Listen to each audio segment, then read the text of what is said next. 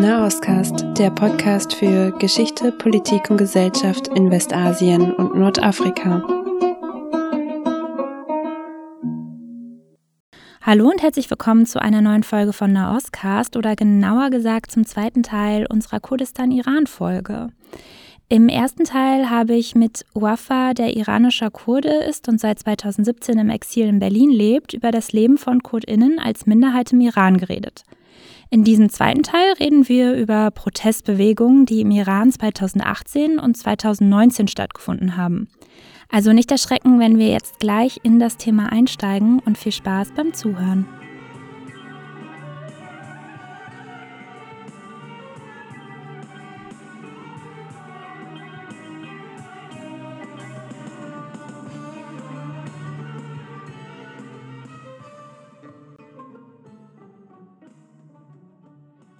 Wir hatten ja schon so ein bisschen über das Verhältnis äh, von Kurdinnen eben auch zu anderen Minderheiten im Iran geredet. Wie ist denn das auf einer jetzt erstmal ganz persönlichen Ebene? Also hast du zum Beispiel oder hattest du damals nur kurdische Freunde? Warst du eher in einem sehr kurdischen Kontext unterwegs? War das mhm. eher gemischt? Spielt das eine große Rolle oder ist es eher so im Alltag vielleicht interessant, wie man sich definiert, irgendwie Turkmene, Kurde, aber da gibt es jetzt nicht große, sage ich jetzt mal, Diskriminierung auch untereinander. Oder Berührungsängste, nennen wir ja. es mal so. Ja, eigentlich. Ich bin in Kurdistan geboren und aufgewachsen. Deshalb hatte ich in Kurdistan nur kurdische Freunde, weil gab keinen anderen. Es gab Minderheiten, die waren religiöse Minderheiten, die in Kurdistan leben. Zum Beispiel Bahaiten. Und ich hatte keine anderen Freunde außer Kurden bis Universität. In Universität hatte ich andere Freunde gehabt, Perser oder äh, von anderen Minderheiten wie Azeri oder Arab oder Lor. Wo bist du zur Uni gegangen? Ein persischer Stadt äh, heißt Hamadan. Mhm. Und im Exil habe ich eigentlich, meine Freunde sind alle Iraner. Iraner in dem Sinne, dass sie nicht Kurde sind. Ja, habe ich äh, ein paar, aber in Berlin habe ich, äh, bin ich nur mit Perser befreundet, Perser und Türken befreundet, mhm. weil gibt es kaum äh, Kurden, die, die ich kenne. Und ja, in Europa aber habe ich gemischte Freunde. Die sind gemischt. Und spielt es in deinem Freundeskreis hier in Berlin eine Rolle? Oder gibt es da manchmal vielleicht auch so diese kleinen Späßchen, so ja, du als Kurde? Das spielt eine Rolle mit Iraner und auch mit Kurden eigentlich, welche Politik sie haben oder welche Ideologie haben, damit kann ich beschlossen, ob mit diesem Mensch kann ich befreundet sein oder nicht. Weil äh, in Iran haben wir auch iranische Nationalisten, die denken, die sind Arier, die ein größeres äh, Iran äh, vorhaben, Iran, der von Afghanistan anfängt bis Syrien. Und auch gibt es Kurden, die, manche Kurden, die denken auch so, dass die Kurden sind besonders. Und ja, mit denen kann ich nichts zu tun haben, aber mit anderen doch. Okay. Ich meine, das muss nicht alle Kommunist oder Sozialist sein, aber die, sollen, die dürfen nicht auch Fascho, Fascho sein. ja. ja, ja, ja, ist klar. Ja. Nee, wer nicht Karl Marx gelesen hat, der kommt nicht in meinen Freundeskreis. oh Gott, dann wäre ich auf jeden Fall nicht dabei. ich habe nicht alles gelesen. Also die, die, sag ich mal, das Verständnis von den Minderheiten untereinander ist ja auch ganz interessant in einem politischen Ereignissen oder Kontext zu sehen. Es gab ähm, ein Interview von dir auch auf der Rosa Luxemburg Seite oder mit dir. Da ging es um Proteste im Iran 2018, 2019. Und diese sind eben auch zustande gekommen oder eben nach dem geplatzten Deal über das Nuklear Abkommen. Also ähm, es gab ein Abkommen zwischen den, ja, im äh, UN-Sicherheitsrat plus Deutschland dabei, die dieses Abkommen mit dem Iran geschlossen haben, um sozusagen kontrollieren zu können, ob eben atomare Massenvernichtungswaffen hergestellt werden. Und im Gegenzug dazu, wenn eben das, diese Kontrollen regelmäßig erfolgen, sollten dann Sanktionen, die seit der Islamischen Revolution und auch diese Geschichte mit der US-Botschaft in Teheran dann zustande gekommen sind, aufgehoben werden, was wo viele Leute große Hoffnung hatten, dass es dem Iran dann wirtschaftlich besser ging. Und genau, damals als Trump gewählt wurde, hat er das relativ schnell platzen lassen. Und danach gab es Unruhen oder Aufstände, Proteste im Iran. Was ist da genau passiert? Eigentlich, das hat mit Hoffnung zu tun gehabt. In dem Sinne, dass in Iran gab viel Propaganda über diese Deal oder Abkommen. Die sagten, wenn wir das haben, wenn wir mit Amerika und mächtige Länder ein Deal unterschreiben können, dann wird alles besser, dann die Sanktionen gehen weg und ausländische Investoren kommen, wir können Öl verkaufen, wir können das machen und dies machen. Und immer unter Bevölkerung gab diese Hoffnung, dass wirklich so ist. Wir brauchen einen Deal mit Amerika und anderen Ländern, damit uns besser geht. Dann sie haben diese Deal gemacht, aber nichts im täglichen Leben hat sich verändert, weil eigentlich diese Wirtschaftsprobleme oder wie, wie es Menschen geht in Iran, hat nichts viel mit Sanktionen zu tun. Weil Iran, nicht, äh, Iran ist nicht das einzige Land, der unter äh, Sanktionen ist. Es gibt andere Länder wie Kuba, der ist auch seit 40 Jahren unter Sanktionen. Ja, aber auch kein Paradebeispiel für gute Wirtschaft. Ja, ja. Ich, äh, ich rede nicht von Utopie oder von mm. sowas. Aber zum Beispiel Kuba hat ein gutes Versicherungssystem oder gutes Schulsystem, Bildungssystem. Aber in Iran, wir haben das nicht, weil Regierung hat alles verkauft, hat alles privatisiert. Und ja, jahrelang haben sie äh, über gute Privatisierung und schlechte Privatisierung geredet. Aber in Iran gibt es keine gute und überhaupt gibt es keine gute Privatisierung und schlechte Privatisierung. Und in, in Iran, die Menschen haben gesehen, hey, unser Problem liegt hier. Liegt beim Korruption, liegt beim Privatisierung und dass diese Regierung unser Land oder unsere Kraft oder uh, unsere Arbeitskraft als Besetzung sieht, dass sie alles rausnehmen sollen und äh, abhauen wollen. Nichts mehr. Als diese Hoffnung gegangen ist, dann von kleinen Städten, äh, und zwar 90 Stadt und kleine Städte, wo wir nie ihre Namen gehört haben.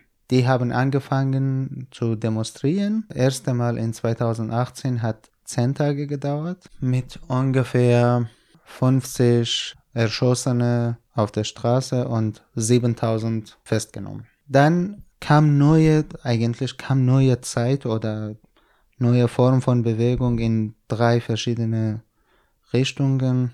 Kann ich so zusammenfassen, dass Frauenbewegung, Arbeiterbewegung und Studentenbewegung. In Frauenbewegung gleichzeitig mit Protesten.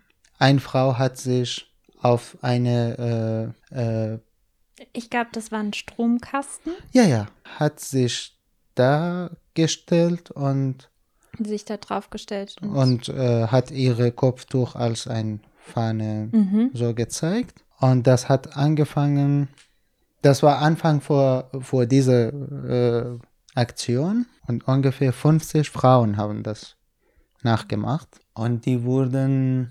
Und ich glaube, das hat sie auch getan vor einem Ministerium, oder? Das war, diese Straße war offiziell. Okay, also diese es war Straße, auf jeden Fall so ein ja. repräsentativer Ort, wo sie ja. das getan hat, ja. Diese Straße heißt äh, Revolutionsstraße. Schön. Und diese Frauen wurden in Iran Mädchens der Revolutionsstraße genannt. Das war ein Teil der Bewegung. Und dann, das hat sich so entwickelt, dass die äh, Frauen in 8. Mai, äh, 8. Äh, März sich äh, gegenüber Arbeitsministerium gesammelt haben, vor äh, 8. März. Und auch sie haben äh, sich so positioniert, dass Frauenfrage oder Frauenbewegung ist ein äh, Teil oder Verband mit Arbeiterbewegung in Iran. Und das hat gedauert bis heute. In verschiedenen Formen, verschiedene äh, Gruppen oder Initiative sind gegründet. Bestimmt alles ist illegal.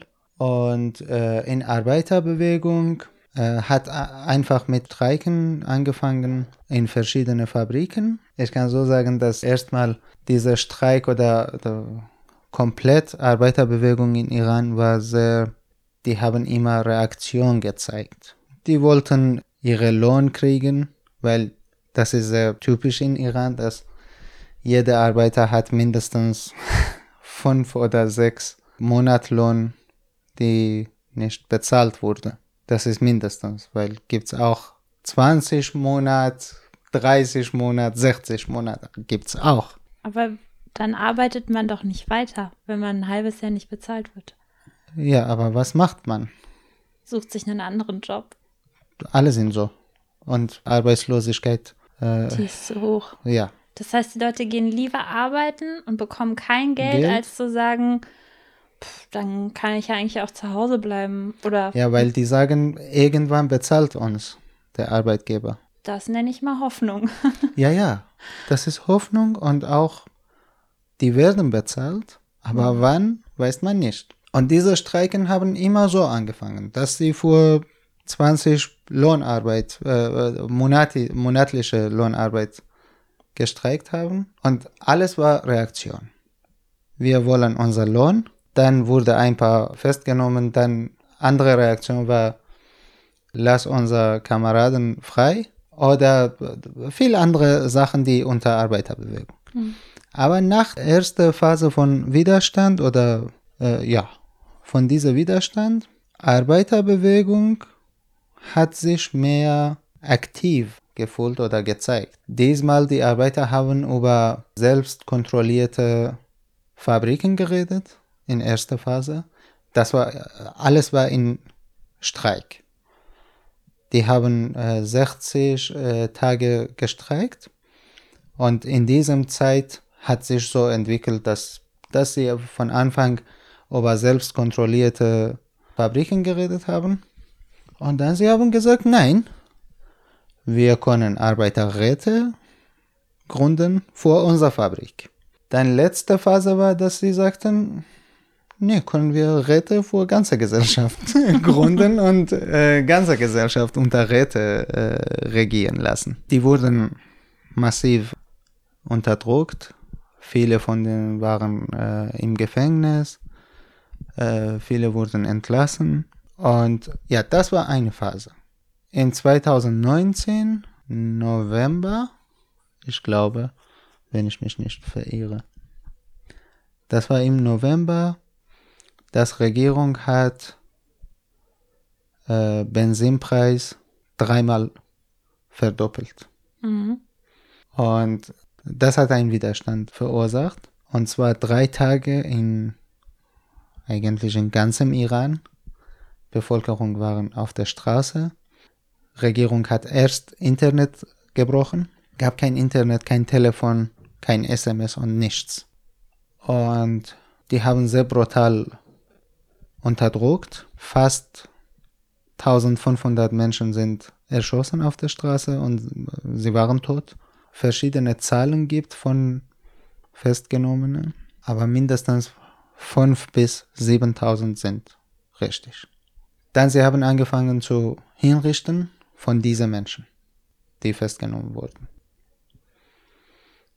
Unterdrückungsmaschine hat äh, oder bewegt sich sehr schnell jetzt, aber gibt es auch Hoffnung, weil jetzt diese zwei Teile der Bewegung und auch Studentenbewegung hat sich auch sehr, äh, kann ich sagen, dass sie sich sehr sozialistisch zeigen. Mhm. Und auch äh, sie fühlen sich auch solidarisch mit anderen äh, Bewegungen wie in Frankreich oder in äh, Irak damals äh, in 2018 und 2019 gab auch Bewegungen in Irak, in mhm. Libanon und äh, viele Studenten sind auch äh, im Gefängnis momentan. Eigentlich mehr als in Universität. äh, ja. In zweiter Phase der Bewegung oder dieser Widerstand, ich will nicht sagen, dass nur Regierung hat Menschen umgebracht und äh, erschossen und die waren Opfer und bla bla. Nee, das war nicht so sogar, sondern äh, ja, äh, in dieser äh, zweiten Phase von Widerstand, die Menschen waren nicht Opfer, sondern die waren auch aktiv, aggressiv und die haben auch zurückgeschlagen. Nur 1000 äh, Banksbehörden sind verbrannt mhm. von äh, Demonstranten. Viele andere Behörden, besonders äh, Repressionsbehörden wie äh, Kaserne oder Polizeiwache und auch religiöse, religiöse Gebäude, nicht Moscheen, sondern andere Institute, Institute und Gebäude, die vor Ideologie, äh, religiösische Ideologie äh, zustehen. Die haben Gewalt benutzt und eigentlich ich unterstütze es. Weil das geht nicht so, dass die Regierung unser Brot nimmt, unsere äh, Wohnung nimmt, unsere Schule nimmt und dann erschießt uns und äh, die Menschen einfach nutzlos und freie Kommunikation oder gewaltfreie Kommunikation führen. Also die können das nicht mit Regierungen. Und diese Gewalt sollte eine Antwort haben und da hatte eine Antwort gehabt. Und eigentlich, das ist auch ein, ein Punkt, wo iranische Bewegung hat sich entwickelt. Nach der Revolution und nach zehn Jahren nach der Revolution, Regierung konnte sich stabil machen.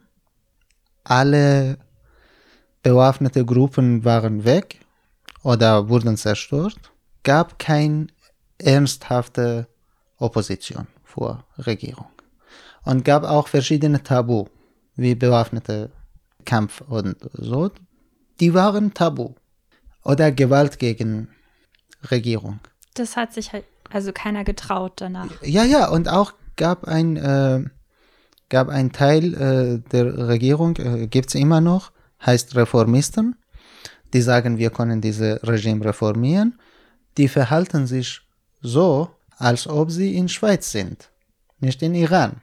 Das heißt?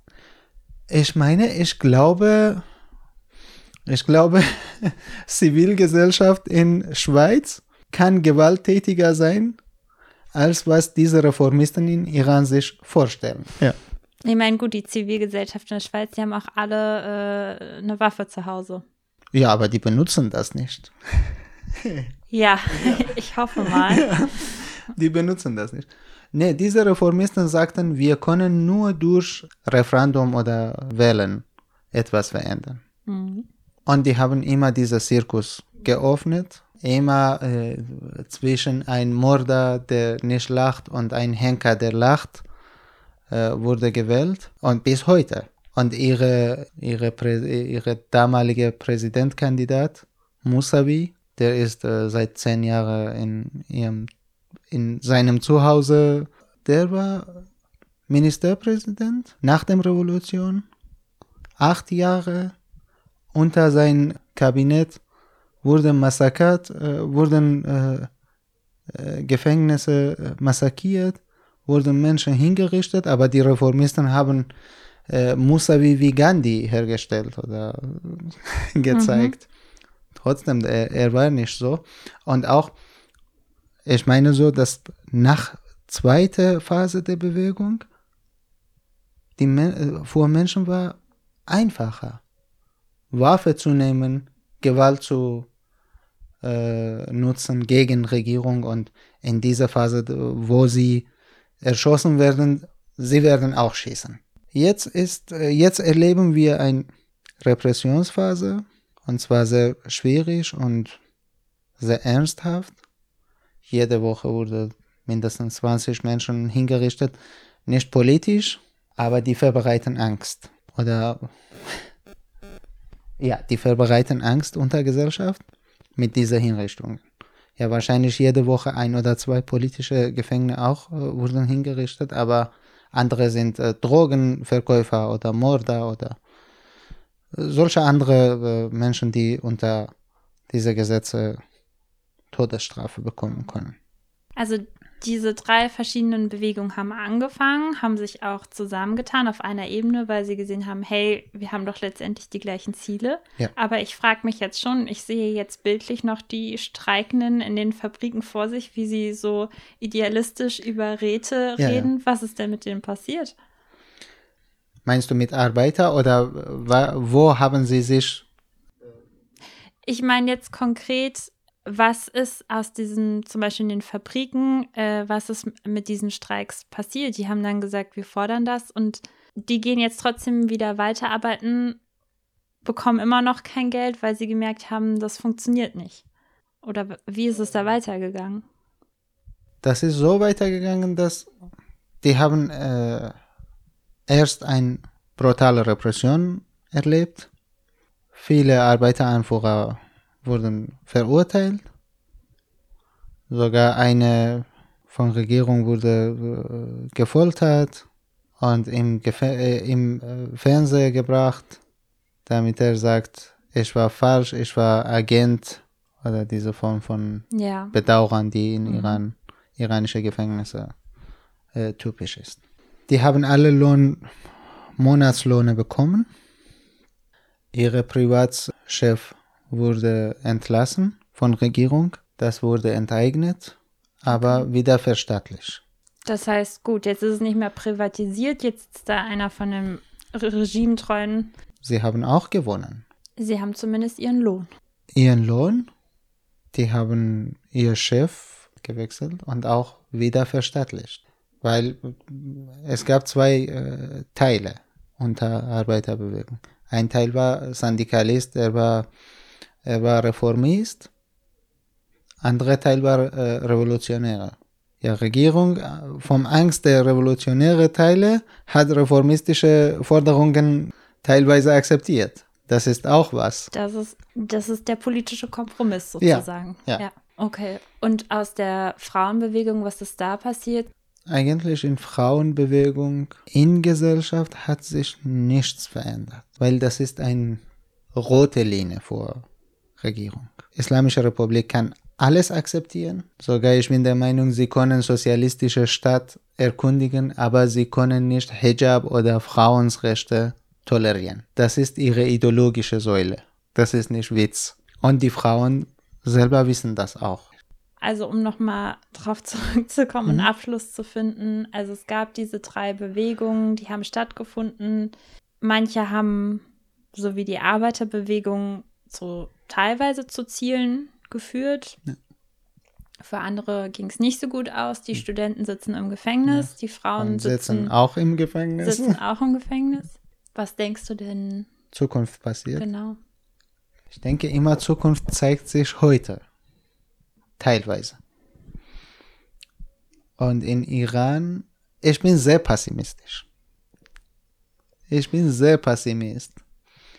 Aber das ist einziges Fall, dass ich bisschen optimistisch sein kann. Weil äh, seit 40 Jahren hatten wir nicht diese äh, Phase erlebt. Wir haben nie erlebt, dass gleichzeitig Arbeiter, Arbeiterklasse sich traut, auf der Straße gehen und ihre Rechte wollen. Die Frauen. Die äh, Studenten, äh, Studenten sind immer dummkopfiger als man denkt. Das gab immer, aber es gab keinen Inhalt. Aber jetzt, die Studenten auch manifestieren sich unter ein linke oder besser gesagt sozialistische Inhalt. Minderheiten auch. Jahrelang äh, wurden Kurden von Türken und Türken von Kurden beschimpft. Aber in diese äh, Demonstrationen, die Kurden haben vor Türken Parolen gerufen und andersrum auch. Und nie wurde passiert, dass außerhalb Teheran, unserer Hauptstadt, der immer eine wichtige Rolle in unserer Politik äh, spielt habe, außerhalb der Teheran etwas passieren kann und das wichtig wäre. Aber diesmal hat das gezeigt, dass Teheran ist nicht wichtig. Das ist wichtig, aber das ist nicht alles, sondern Rest der Iran ist tausendmal wichtiger als Teheran. Und dass, dass, dass diese Bewegungen nicht reformistisch geblieben sind, das zeigt auch, dass wir haben einen Teil von Revolution. Weil, wie Lenin sagt, ich will diese glatze Mann hier zitieren, obwohl bin ich nicht Leninist, aber. Ich wollte gerade sagen, das kann ich nicht als Abschluss, Abschlussstatement, kann ich keinen Lenin-Satz durchgehen lassen. Ah, du kannst nicht. nein, nein, mach ruhig, mach ah. ruhig. Nein. Alles gut. Ja. Äh, obwohl ich bin nicht Leninist, aber mhm. ich denke, der hat gute Definition vor Revolution äh, gehabt. Mhm. Er sagt, wann wird eine Revolution passiert? Wenn die Herrschenden nicht herrschen können und wenn die äh, Unterdrückte oder die Unterherrscher nicht geherrscht nicht äh, beherrscht werden äh, können? Ja, ja, nicht beherrscht werden können oder wollen. In Iran, wir haben zweiten Teil, dass die Menschen wollen nicht mehr beherrscht sein von dieser Regierung. Aber andere Teil, dass die Herrschende auch nicht herrschen zu können, das zeigt sich wahrscheinlich in Zukunft, in kommenden Jahren oder kommenden Monaten. Weiß man nicht. Aber ich sehe das sehr optimistisch und ich denke, mein Exil dauert nicht lange als jetzt. Meine, jetzt bin ich seit acht Jahren im Exil und ich denke nicht, dass ich acht Jahre bleibe. Das heißt, du denkst, dass du in den nächsten Jahren zurückkehren wirst? Ja. Und auch ja. zurückkehren willst. Ja.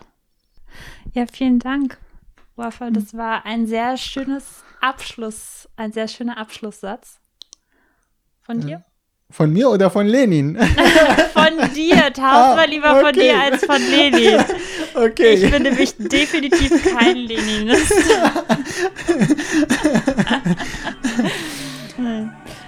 Ja. Ich habe mich auch sehr gefreut, dass ich hier sprechen konnte. Und danke dir wieder tausendmal von ja. meinem Herz. Ja. danke dir auch.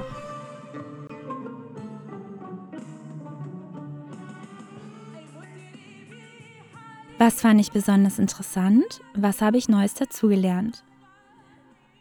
Besonders interessant fand ich in dem Gespräch mit Wafa, dass er der Meinung ist, dass die Sanktionen gegen den Iran die mit dem Atomabkommen aufgehoben werden sollten, gar nicht so ausschlaggebend seien für die schlechte Wirtschaftslage im Iran. Vielmehr sei die Privatisierung, die seit 2010 im Iran deutlich vorangetrieben wird, an der schlechten wirtschaftlichen Lage für die Bevölkerung und für die Arbeitslosigkeit schuld. Wer sich für die Auswirkungen von den US-Sanktionen gegen den Iran interessiert, die vor allem von Obama und dann später von Trump auf die Spitze getrieben wurden, sollte sich den Artikel ähm, auf der Bundeszentrale für politische Bildung Irans sozioökonomische Entwicklung heißt der, durchlesen. Und ähm, ja, der ist ganz interessant und den verlinke ich euch auch nochmal auf unserer Website, damit ihr den habt neu dazugelernt und wirklich überrascht war ich von der Tatsache, dass es typisch ist, dass Angestellte ihren Lohn ein halbes Jahr oder länger nicht ausgezahlt bekommen und trotzdem weiterarbeiten, weil die Arbeitslosigkeit so hoch ist. Dementsprechend hoch muss wohl auch die Verzweiflung sein. Unter anderem protestierten eben diese Arbeiter in Städten, von denen wie Waffa es so schön ausgedrückt hat, man zuvor noch nie etwas gehört hatte. Was ich mitnehme, ist, dass drei unterschiedliche Protestbewegungen zusammengekommen sind und sich verknüpft haben. Damit zeigen diese Protestbewegungen auch eine ganz andere Wirkungskraft als die sogenannte Grüne Bewegung, die 2009 stattgefunden hat und die nur von der Mittelschicht in Teheran letztendlich getragen wurde. Ich hoffe, euch hat diese Folge bzw. der zweite Teil dann gefallen. Ich freue mich immer sehr über Kommentare von ZuhörerInnen über Instagram, etnaoscast, Facebook oder Mail kontakt etnaoscast.de. Gerne auch mit Themenvorschlägen, Nachfragen zu dieser oder anderen Folgen. Und zuletzt ähm, noch einmal der Hinweis, zu dem abgespielten kurdischen Lied. Das ist ein Musiktipp von Wafa gewesen und die Frau heißt Leila Fariki. Wo immer ihr auch gerade zuhört und seid, macht's gut und freut euch schon mal auf die nächste Folge von der Oscast.